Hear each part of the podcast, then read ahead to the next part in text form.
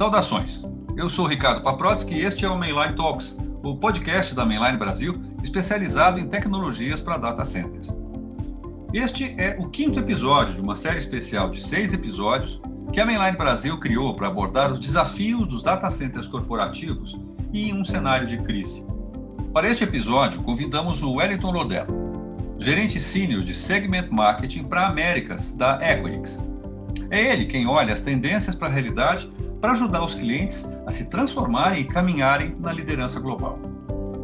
A Equinix é uma empresa global de infraestrutura digital, onde líderes digitais podem usufruir de uma plataforma segura e confiável para reunir e interconectar a infraestrutura básica que potencializa o sucesso dos negócios.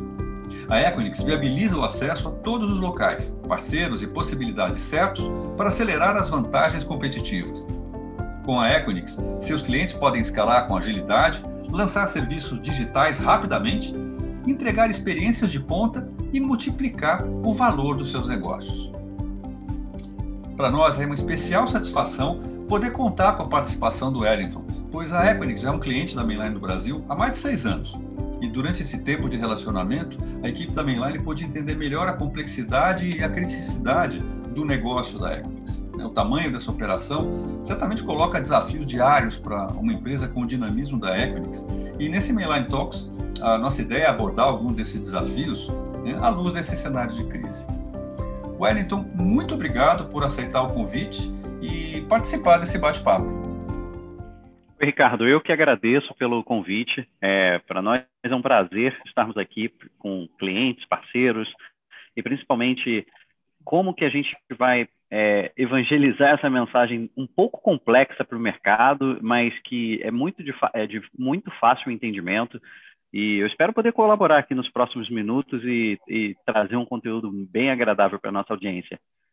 Ah, que bom, querido. Muito obrigado. Certamente, né, com a sua vivência, a visão que você tem junto à Equinix, né, desse mercado, eu tenho certeza que vai ser muito interessante, né? E, e aí eu tenho aqui algumas coisas que, que a gente tem anotado para a gente começar esse, esse bate-papo e dar aí uma, uma, uma ordem, né, um segmento para isso. Então, Perfeito. trabalhando em cima de algumas informações aí que, que a gente tem da Equinix, eu vou começar a fazer esses pontos para você e a gente vai é, desenvolvendo no caminho aí, tá bom?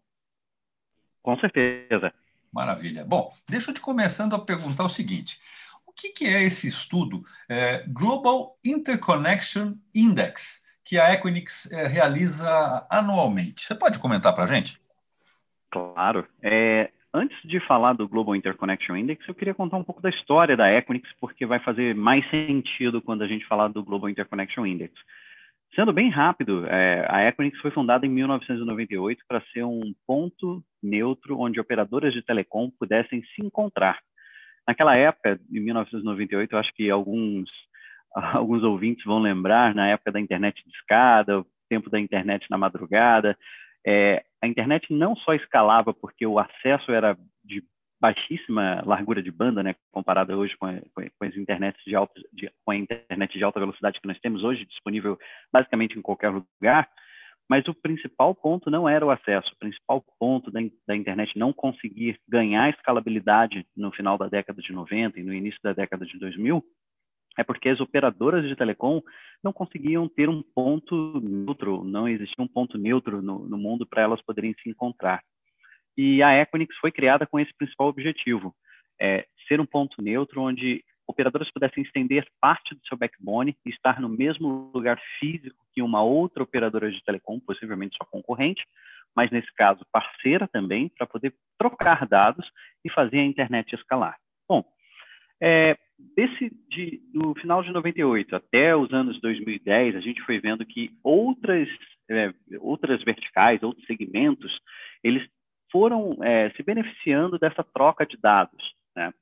Uh, o, o, cenário de troca de dados de operadores de, tele, de, telecom evoluiu, foram criados pontos de troca de tráfego, internet exchanges ao redor do mundo, uh, a Equinix foi crescendo também é, o seu footprint global, e mercado financeiro, eu diria que foi um mercado que, que, que foi o primeiro a se beneficiar do, do, desse poder de interconexão e ele criou um movimento que hoje vários analistas de indústria chamam de ecossistema, por exemplo.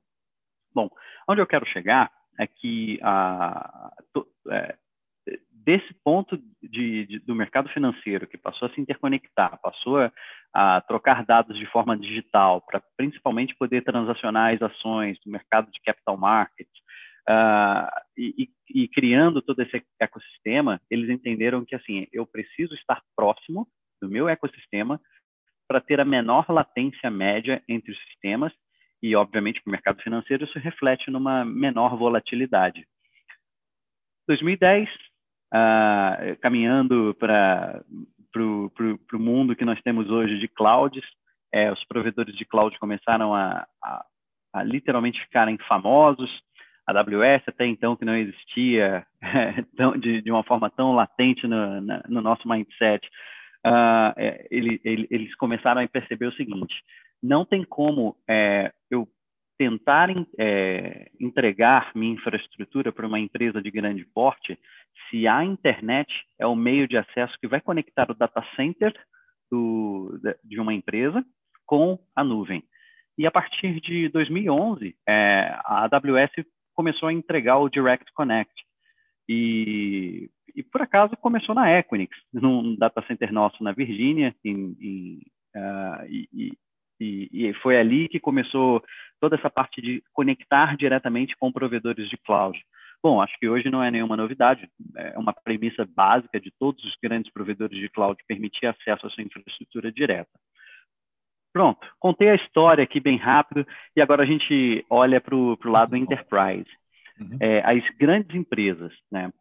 As empresas elas passam por um momento agora de necessitar, a necessidade de criar serviços digitais né, para poder é, sobreviverem, terem novas fontes de receita, alcançarem novos clientes e por aí vai. Aonde a gente chega no Global Interconnection Index, agora respondendo a sua pergunta, Ricardo, desculpa fazer essa volta, mas foi um pouco necessária só para contextualizar. Foi ótimo para a gente poder saber como é que você, como é que nós estamos aqui, né? Muito bom. Exato. exato. O, o, Global Interconnection Index, ele, ele é muito parecido com um relatório que a, a Cisco tem voltado para medir e, e prever o crescimento da internet no mundo, só que o Global Interconnection Index, ele tem uma visão mais voltada para a troca de dados privada entre empresas no mundo. É como que se a gente pegasse todos os data centers do mundo, pudesse arrancar o teto desses data centers e olhar o que está acontecendo dentro dos data centers. É, qual, qual, qual, quais as empresas elas é, é uma empresa ela está se conectando com outra, quais são os setores que mais estão se interconectando, é, criando conexões privadas entre si. Uh, e o Global Interconnection Index, desde 2017, a Equinix tem, em 2017 nós criamos né, o Global Interconnection Index, que foi exatamente para estabelecer o marco inicial para medir o crescimento da velocidade de interconexão. Em 2018, a gente lançou o volume 2. No volume 2, a gente trouxe alguns casos de uso de interconexão, que evoluíram para os cinco passos transformacionais, está nessa última versão, e já já a gente vai falar sobre ela. Mas, basicamente, assim, o Global Interconnection Index ele tem o principal objetivo de uh, ilustrar para as empresas que, número um, a troca de dados privada entre empresas ela é vital e ela precisa ser considerada como um fator estratégico na transformação da infraestrutura de TI. É mais uma categoria na, na, na, na, infraestrutura de TI para ser considerado. Uh, o outro ponto é que líderes digitais é, que têm uma maior capacidade de troca de dados exercem basicamente uma vantagem competitiva no seu segmento. É, imagina que eu, eu, costumava usar bastante esse exemplo.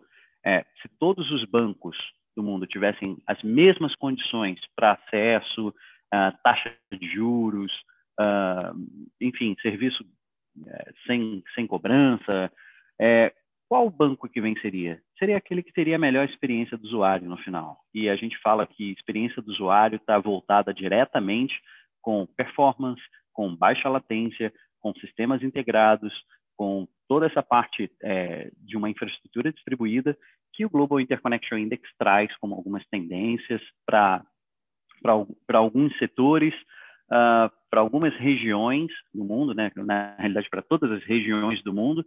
E, enfim, resumindo, o Global Interconnection Index ele traz exatamente uma visão de que a, empresa ela pode se posicionar. Será que eu estou acompanhando a, a, ou eu, eu, consigo medir o, a minha evolução da transformação digital? Eu acho que essa é a principal reflexão que o, o Global Interconnection Index traz. Nossa, é incrível, hein, Wellington? E, e, essas, as informações do Global do Interconnection Index, elas ficam disponíveis publicamente ou elas são vendidas? Como é que é o modelo de, de, de acesso a esses dados pelo clientes e pelo mercado? A, a Equinix não tem interesse nenhum em comercializar o Global Interconnection Index, ao contrário, ele é disponível publicamente no, no nosso site. Uhum. Não precisa nem fazer cadastro para baixar. É, é um relatório bem extenso que leva, leva nós levamos muito tempo para construir esse relatório, mas a, a, o principal objetivo da Equinix é trazer, é despertar essa, essa consciência nos líderes de TI, nos líderes das principais empresas, de que interconexão é algo que já acontece há muito tempo, que está afetando o seu setor e que principalmente as empresas que não adaptarem ou tiverem capacidade de troca de dados, num breve espaço de tempo, essas empresas vão sofrer com uma pressão, uma vantagem competitiva de outras empresas que nós chamamos de líderes digitais vão exercer no seu setor. Perfeito. A gente poderia dizer que a interconexão é a nova régua né, de avaliar um caminho para um êxito de uma organização. É, eu é, esse, esse, esse, essa frase até foi dita uma vez no volume 2 foi feita por um instituto de pesquisa que disse que se uma empresa olha para a sua capacidade de interconexão e olha para o quanto que nós estamos prevendo, se ela estiver abaixo, significa que, opa, a média do meu setor para aquela região está acima da minha capacidade de interconexão, significa que eu estou fazendo alguma coisa errado. Possivelmente meus concorrentes vão exercer uma vantagem competitiva em relação à minha empresa. Então acende-se um sinal amarelo para poder começar a repensar em toda a estratégia de transformação da arquitetura de TI. Nossa, que bacana, que bacana, cara. E agora, assim, indo, indo um pouco mais para o momento, né? O que, que vocês descobriram, né, nesse estudo, assim, é, é, é a nível global? O, acho que o mundo digital veio para ficar. É, a gente percebe que os serviços eles passam a se tornar cada vez mais presentes no nosso cotidiano e às vezes a gente nem percebe que está utilizando um serviço digital e a mudança no comportamento da, da, da sociedade em si. É, há pouco tempo atrás era comum a gente ver na rua pessoas com a, com a mão estendida para chamar um, um, táxi. Hoje em dia a gente vê pessoas de olho numa telinha esperando um, um carro por um aplicativo ou até hoje você consegue até pegar um helicóptero por aplicativo. Mas mas acho que toda essa transformação no comportamento da sociedade que nos faz ser uma sociedade mais conectada, mais integrada e mais voltada exatamente aos, ao, ao, objetivo coletivo, é, isso se tornou, isso tem se tornado cada vez mais mais presente. Mas não só a questão do acesso à tecnologia do usuário, as empresas precisam investir em tecnologia. E eu acho que é, é, a pandemia ela veio para provar que as empresas dependem de uma infraestrutura digital para continuar existindo. Se até um tempo atrás é, parece que ficou até um pouco repetitivo demais nas palestras de transformação digital de diversas empresas, dizendo, ah, a Kodak faliu porque o Instagram é, veio, a, a, o táxi faliu por conta do Uber, a Blockbuster faliu por conta da Netflix, ficou até um pouco piegas em relação a falar muito sobre isso, ficou bastante clichê, né, na realidade, mas é, acho que a pandemia acelerou bastante esse processo, muitas empresas não conseguiram sobreviver, e a gente fala não só de empresas de, de, de, de setores, é, de, de, de, alguns setores, a gente fala de todos os setores. Igrejas é, passaram a transmitir seus cultos e missas de forma online, uh, outros setores passaram, é, escolas, principalmente as escolas tiveram que se adaptar muito rápido para poder continuar no processo de educação. Uh, enfim, acho que o digital veio para veio para se estabelecer como, como uma premissa sem retorno e continuar evoluindo a partir daqui.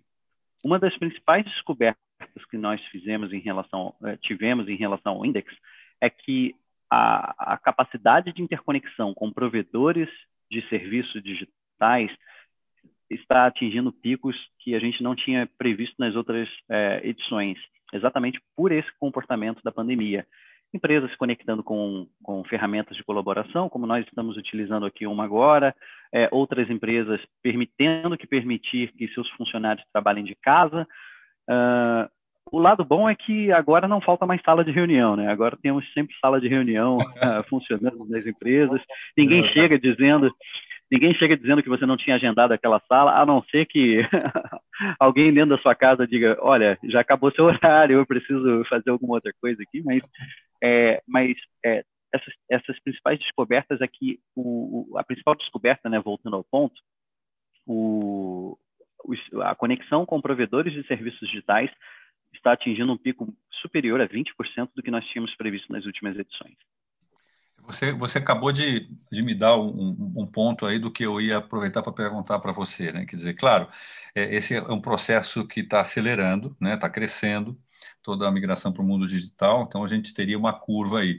E eu ia perguntar isso para você, quer dizer, o quanto vocês veem que essa pandemia é, acelerou, né? Esse boost global, né? É, em relação ao, ao, ano anterior. Quer dizer, é um impacto bastante efetivo, né, Wellington?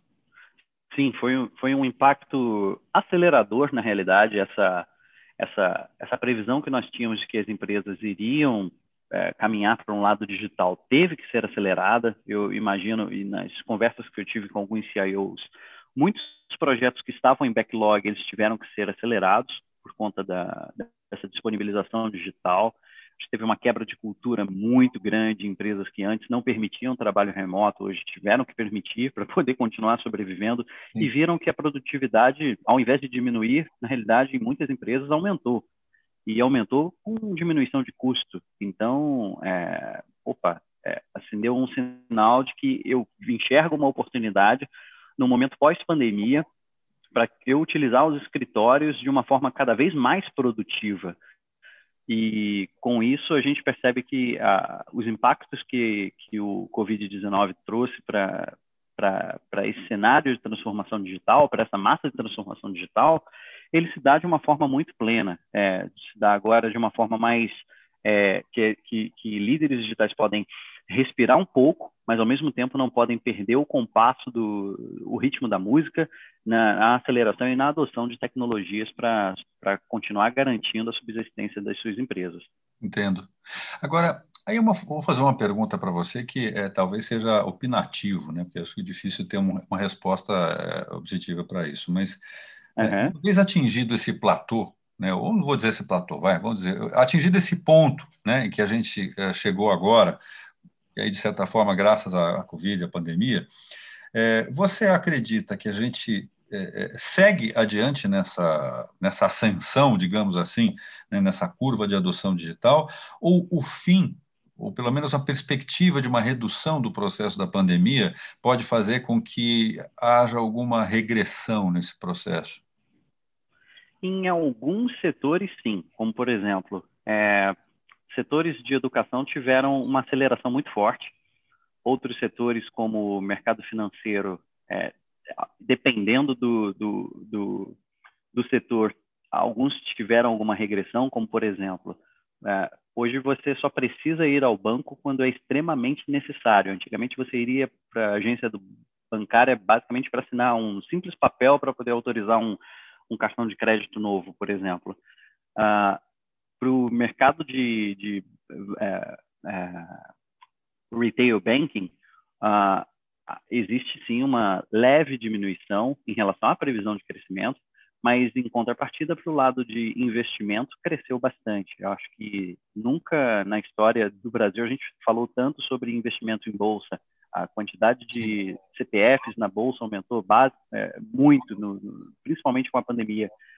É, acho que acho que assim a, a minha opinião em relação a, a, ao compasso que está se dando em relação à adoção de tecnologia é o que era emergente ou super importante para as empresas continuarem trabalhando e permitir com que os funcionários trabalhassem de casa é, diminuiu, mas a adoção ela continua, porque não dá para foram feitos muito workarounds, muitos, é, muitas gambiarras, né? Falando agora um pouco no, no jargão popular, ah. mas essas gambiarras elas não podem sobreviver. Acho que não. vem vem agora logo logo em seguida a Lei Geral de Proteção de Dados, que já era um tema que estava bastante latente na, na no, nas discussões com CIOs e a adoção de novas tecnologias e principalmente a aceleração em relação a isso não para é, a gente continua vendo, principalmente no índice reflete, existe uma,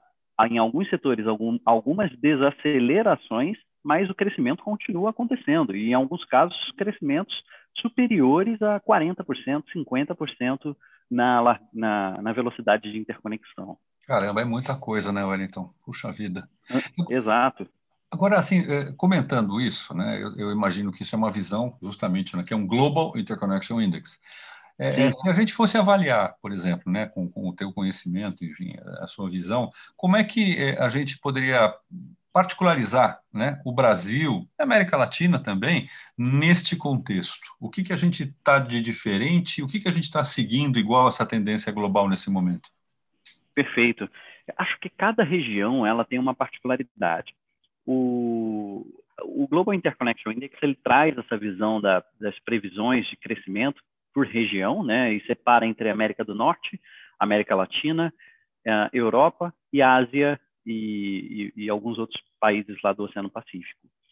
Uh, cada uma dessas regiões ela tem algum outlier ou algum algum fator que está fazendo crescer bastante a, a, velocidade de interconexão. Acho que nos Estados Unidos essa questão da adoção digital uh, e principalmente empresas de saúde, ciências estão estão puxando bastante a, a, essa velocidade de interconexão.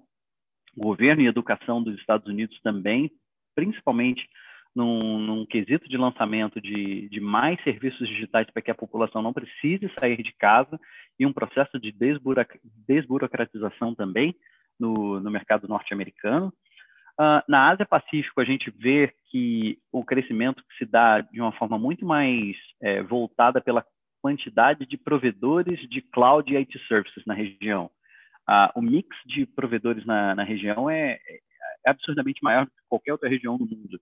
É, a gente tem, obviamente, players que têm matrizes nessas regiões e que estão em plena expansão mundial e que a gente vê um crescimento muito grande desses players também, que vão brigar com os principais hyperscalers de cloud num futuro bem curto, mas o que mais puxa a, o crescimento da velocidade de interconexão nessas regiões são, é, perdão, na região de, da Ásia, da Ásia são os provedores de serviço de, e cloud, de, de, provedores de cloud e serviços de TI. Na Europa, o GDPR ele trouxe uma, uma, uma, visão muito mais voltada a como que as empresas precisam lidar na questão do, da gestão dos dados é, dos seus usuários. E, e, basicamente, o GDPR foi o que o, que, o, o principal fator, né, o, o, é quem a gente pode culpar pela, pela, por, por as empresas precisarem adotar algumas outras medidas digitais que precisam basicamente transacionar dados de uma forma não pública, né, ou seja, fora da internet e cada vez mais dentro de interconexões privadas entre sistemas, né, é, via data centers. E aqui na, na América Latina, eu diria que a, eu, eu não, né? O Global Interconnection Index traz exatamente uma visão de que provedores de conteúdo e mídias digitais é que estão puxando a velocidade de interconexão pra, é, bem para cima. A gente vê que, por exemplo, não só no Brasil, mas em outros países da América Latina, a gente tem novos entrantes de provedores de streaming. É, a gente pode citar o caso da Disney Plus, que já, já é um caso público. Uh, em plena expansão também é, players que já atuavam no mercado, como Netflix, Facebook, uh, e a gente também percebe que provedores de, uh, desculpa, a gente também percebe que uh, empresas de televisão, por exemplo, os broadcasters, né, que nós chamamos, eles também estão lidando de uma forma cada olhando para o lado digital de uma forma cada vez mais madura, né, em relação a isso e vendo que o digital é o caminho. Então, é, empresas de TV no Brasil, é, hoje estão investindo pesadamente em suas plataformas digitais. A gente vê presença de uma expansão muito grande do Globoplay, de outras, uh, de, de, emissoras que não faziam uso de, de plataformas digitais, caminhando para essas plataformas digitais também, transmissão de jogos é, pelo YouTube, enfim, é, essa expansão de conteúdo e mídias digitais na região se dá exatamente por um crescimento orgânico dos existentes e também na entrada de novos players. E, além disso, ah, empresas que produzem conteúdo no, na região estão exportando seu conteúdo para outras regiões também. Então, esse crescimento se dá de uma forma muito significativa na América Latina. Interessante, né, Wellington? Se pudesse imaginar assim, que qual seria a região que tivesse com destaque, né, esse segmento de crescimento, eu confesso a você que eu não, não imaginaria a América Latina, né? Uhum. É, a gente tem tantos problemas estruturais, né? Eu digo o nosso subcontinente aqui e que sei lá, se você tivesse dito que a Europa ou a Ásia, né, tivesse essa essa demanda empiricamente, né, digo empiricamente, eu não tenho nenhum dado para dizer isso, mas faria sentido. Agora, Sim. será que isso não é o fato da gente ter uma demanda reprimida e agora esse segmento está tá repondo e talvez na Ásia e na Europa eles já tenham isso mais estabelecido?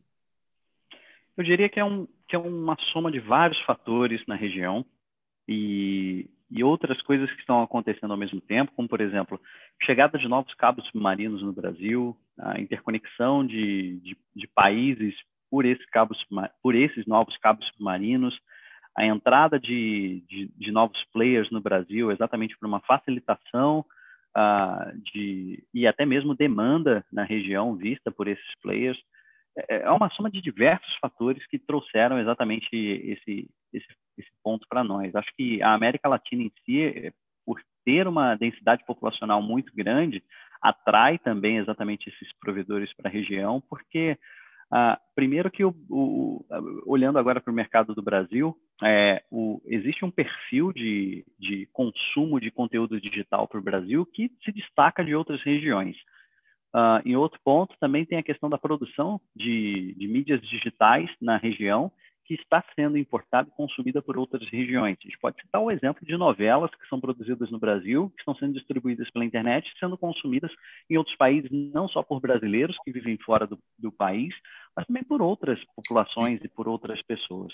É verdade. Ah, mesma coisa para jogos, ah, como não, não só jogos digitais, mas eu digo jogos de futebol, uh, outras partidas que são feitas, uh, que antes só eram transmitidas pela TV, hoje estão sendo transmitidas pela internet. O Brasil é, tem uma característica de que, tinha, né, na realidade, uma característica de que uh, todo o conteúdo que o brasileiro consumia na internet, cerca de 75% era um conteúdo internacional, porque não estava presente em solo brasileiro. E, obviamente, isso é, tinha alguns impactos, como, por exemplo, o tempo de você carregar um vídeo na sua TV, o tempo de você carregar um, um, um jogo na, no seu computador ou no seu celular, isso era diretamente impactado.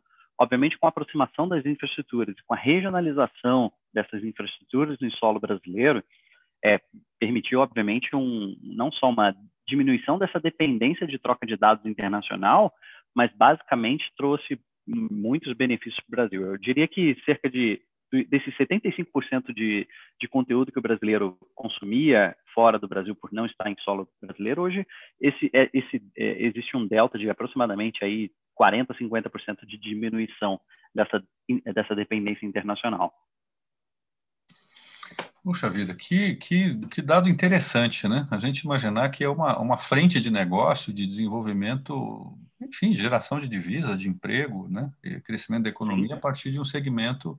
Claro, a gente sabe, o Brasil tem, de fato, um potencial para a criação de conteúdo, né, pela complexidade, sofisticação da cultura, o tamanho do nosso mercado, mas é, ver isso, né, sob essa ótica, né, Wellington, é muito interessante. Puxa vida. Sim. E esses, esse, esse é apenas um dos insights que o Global Interconnection Index traz. Obviamente, assim, é, ah, mas tudo bem, minha empresa não precisa se conectar com plataformas de streaming. Tudo bem, não, isso é uma tendência para o mercado, mas a sua empresa ela tem uma tendência de se conectar basicamente com provedores de cloud, digamos assim, criar infraestruturas híbridas, e é aí que o Global Interconnection Index traz também uma luz para CIOs, que é como que é, como, quais, quais, são os passos que eu posso dar para eu poder ter uma arquitetura orientada à interconexão que permita eu me conectar de forma simplificada com provedores de cloud, ou é, me conectar com provedores de software as a service, ou me, me interconectar principalmente com empresas que pertencem à minha cadeia de valor. Esses são os insights também que o Global Interconnection Index traz para outros setores na região da América Latina. Excelente, Wellington. Muito obrigado mais uma vez por ter aceitado o nosso convite para estar aqui com a gente hoje. É isso aí, pessoal. Muitas informações boas neste episódio do Mainline Talks. Aliás, tanta informação boa que já quero anunciar para vocês que no próximo episódio estaremos novamente com o Wellington para continuar esse papo sobre mudanças que o momento da crise mundial atual está trazendo para as empresas e como os CIOs podem se preparar para lidar com esses desafios. Para acompanhar o lançamento dos novos episódios do Mainline Talks, sigam a página da Mainline Brasil no LinkedIn ou assinem nosso canal no Spotify. Um abraço e até a próxima!